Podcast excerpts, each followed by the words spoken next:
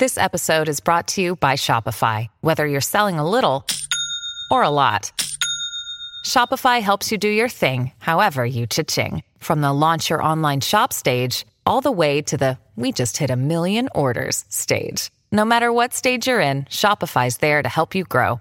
Sign up for a $1 per month trial period at shopify.com slash special offer, all lowercase.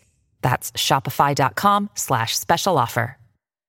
Amigos de Footbox México, hoy, 8 de febrero, platicamos junto al señor Brailovsky, candidatos a dirigir a Cruz Azul, qué pasará con el técnico de la selección y hablamos del mejor entrenador mexicano de la historia, hoy en Footbox México. Footbox México, un podcast exclusivo de Footbox. Amigos de Footbox México, un placer saludarles. Hoy miércoles 8 de febrero. Se supone, se supone que entre mañana y pasado mañana será nombrado el nuevo técnico nacional. Yo ya no me creo nada. Puede pasar cualquier cosa. Ojalá que alguien los ilumine para tomar una buena decisión. Es un placer saludarles. Viene la sexta fecha del campeonato. Como habrán visto, ya hay cambios de director técnico en algunos clubes y otros están por decidir quién los va a dirigir en lo que resta del torneo. Saludo con muchísimo gusto al señor Daniel Alberto Brailovsky. Ruso, te mando un abrazo, ¿cómo estás? ¿Cómo andas, André? ¿Todo bien? ¿Todo en orden? ¿Todo tranquilo? ¿Por qué no le crees a los operativos? Si siempre se han comportado de manera decente, honesta, cuando dicen una cosa la cumplen, ¿por qué no le crees? Marina, ¿estás de malas hoy? No, por, por cosas que pasan, tú sabes, tú sabes. Ah. O tú si quieres. A ver, si dijeron el próximo técnico será nombrado jueves o viernes, Sí. ¿tú les crees? Sí, bueno, jueves o viernes de alguna semana, claro que sí. Ah, Ellos eso sí, semana. Vaya, no encuentro fallas en su lógica. Eso es cierto, no lo había pensado. Eso es muy cierto. Oye, Ruso, directo se la cantaron a Raúl Gutiérrez, ¿eh? Si Sí, no ¿verdad? ganas en Toluca el fin de semana, te vas. Qué lástima, ¿Qué te parece? ¿no? Qué lástima que estas cosas pasen todavía en el futuro, Andrés. Que, que esté supeditado un trabajo a un solo partido. Que por las circunstancias yo entiendo que esto viene a, a resultados anteriores, pero no me olvido que hace unos meses era el técnico idóneo y que lo ratificaban y que había conseguido amalgamar el grupo y que todo funcionaba bien, pero a la vez que no le trajeron lo que él pedía, porque hoy, hoy me entero, bueno, vos lo debes saber hace varios días, porque estás, sos influyente dentro del periodismo mexicano, que él no pidió a los refuerzos que trajeron. Es una Exactamente. vergüenza. Sí. No, no, no, trae, no le traen lo que él pide y entonces lo echamos a él, por el amor de Dios. Qué, qué mal que nos manejamos en este medio, qué mal. Y, y- y el conejo, que es un histórico de Cruz Azul y del fútbol mexicano, pues yo no entiendo cómo está manejando las cosas, porque se supone que el conejo es el nuevo director deportivo de Cruz Azul, pero no pinta para ningún lado. Es, es, es, una, es una directiva caótica, Ruso. No, pero para minutos, yo, yo te digo una cosa, yo no sé si es culpa del conejo o no, y acá no quiero defender a nadie, pero por un lado eh, escuchamos que eh, supuestamente el conejo es uno, y por el otro que está López actuando como directivo. Carlos yo- López. Bueno, entonces, entonces, Andrés, si nosotros no sabemos qué está pasando, no quiere decir que desde adentro no saben quién es el director deportivo, quién maneja las cosas. Nunca fueron Claro. claros y nos dijeron o le dijeron a la gente quién está manejando. Por eso, por eso no, no me atrevo a, a sugerir, sobre todo, que hay una equivocación de parte del conejo o de López, porque yo tengo entendido que López lo traje Ordiales. Este, Exacto. que el conejo venía por otro lado. Ahora se habla que el conejo lo tiene, lo quiere a Paco. Eh, no sé, todo, todo puede suceder. Lo que digo es, el conejo se ha comportado tan bien, eh, tan honesto dentro del fútbol mexicano durante tantos años, que a mí, a mí me causa duda, dudar de él, hasta que no me demuestren lo contrario, ¿entendés? Sí, a Yo, esperaría ver qué, qué desarrollo hay, más que nada, sobre todo esto, porque hay algo que no me late, hay algo que no me suena. ¿Y cómo ves los nombres que están eh, escuchándose por, por, por todos lados? El de Palencia, el de Hugo Sánchez, el del Turco Bueno, Mohamed, ¿cómo los Eh, ves? Te digo una cosa, me gustan, me gustan todos. Eh, Hugo mediático, por supuesto, piso por el más mediático de todos, hace tiempo que no dirige.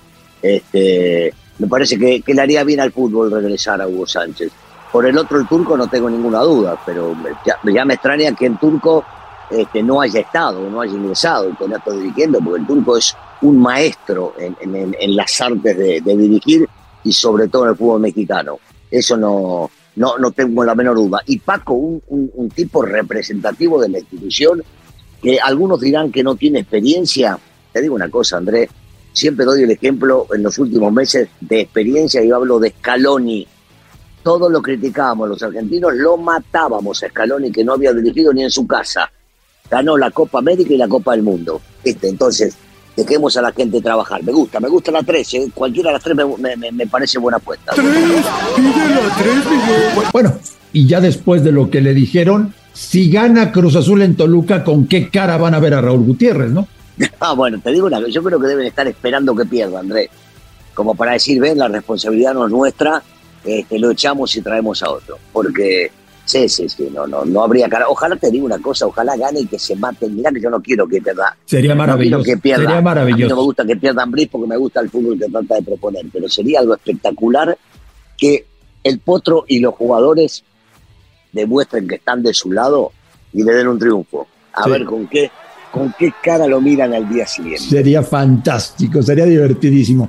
y hablando, hablando de directivo ruso, bueno, pues se supone que jueves o viernes, que si Almada, que si Ambriz, que si Herrera. No, pero mejor hablemos con el turco. Bueno, queremos una cita con Bielsa, pero se nos ocurrió Coca. ¿Qué cosa lo que están haciendo, Daniel? Para minuto, en una de esas hay tres o cuatro más y nosotros también. nos enteramos. También, de repente, de repente hablaron con Manolo, con Mejía Barón, con el profe Mesa, andás a ver. O, o lo llamaron a Guardiola para decir, ven, lo buscamos también a Guardiola, a Mourinho, qué sé yo.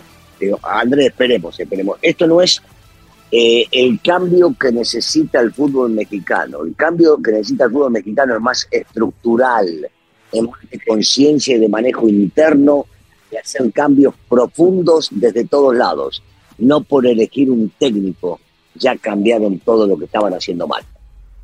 El otro día me decías algo muy interesante, Ruso, de que hay países que tienen un perfil muy definido, ¿no?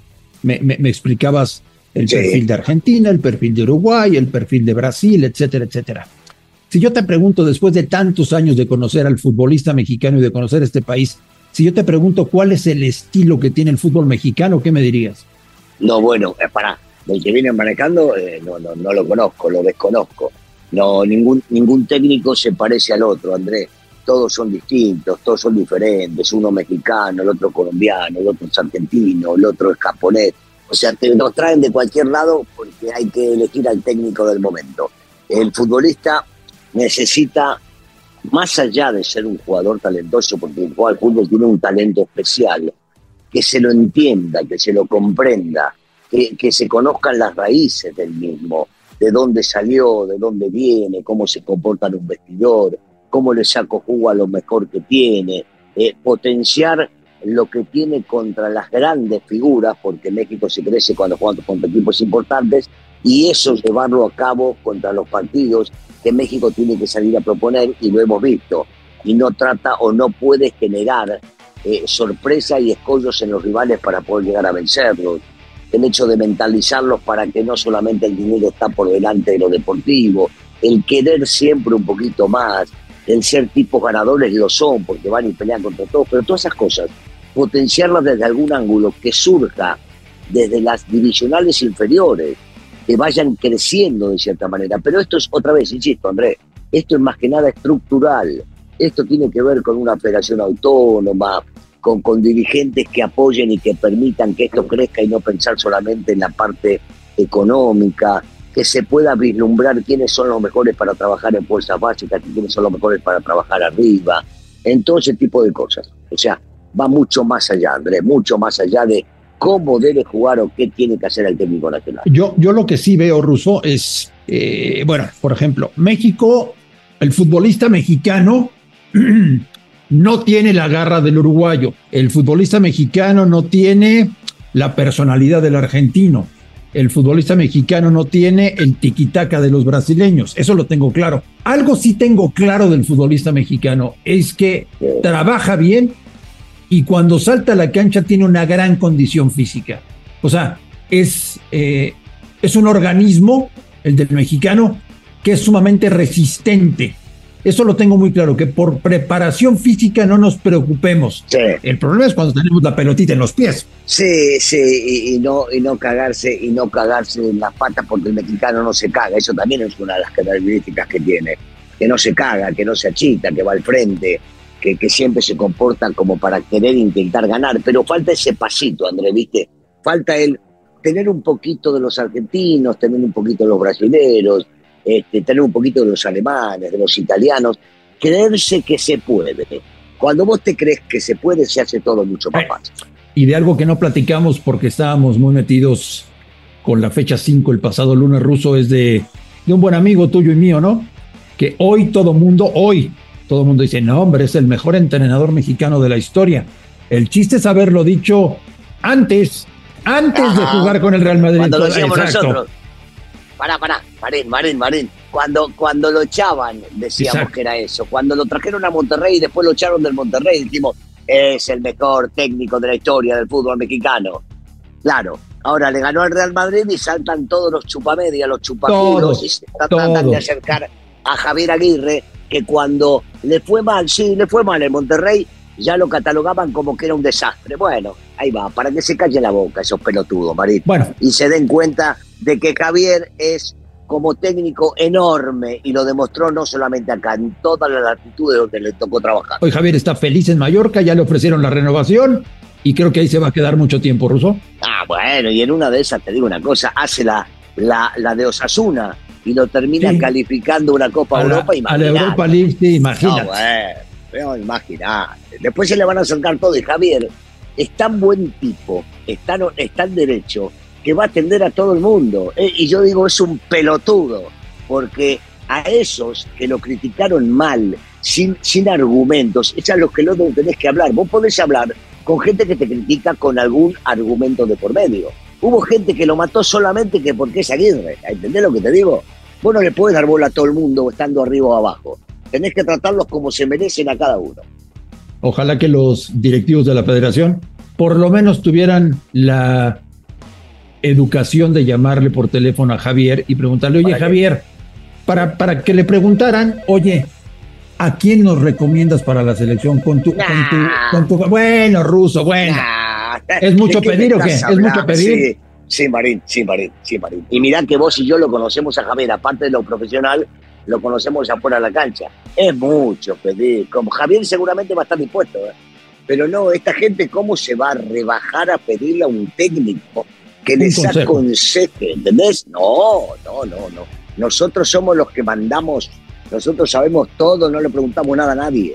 Estoy totalmente de acuerdo contigo. Señor Bailovsky, le deseo que tenga un miércoles maravilloso. Le mando un gran abrazo y estaremos platicando aquí eh, próximamente sobre la sexta fecha del campeonato. Un fuerte abrazo, Ruso. Abrazo para todos. A nombre de Daniel Alberto Brailovsky y de André Marín, esto fue Footbox México del miércoles 8 de febrero. Gracias por escucharnos y hasta la próxima.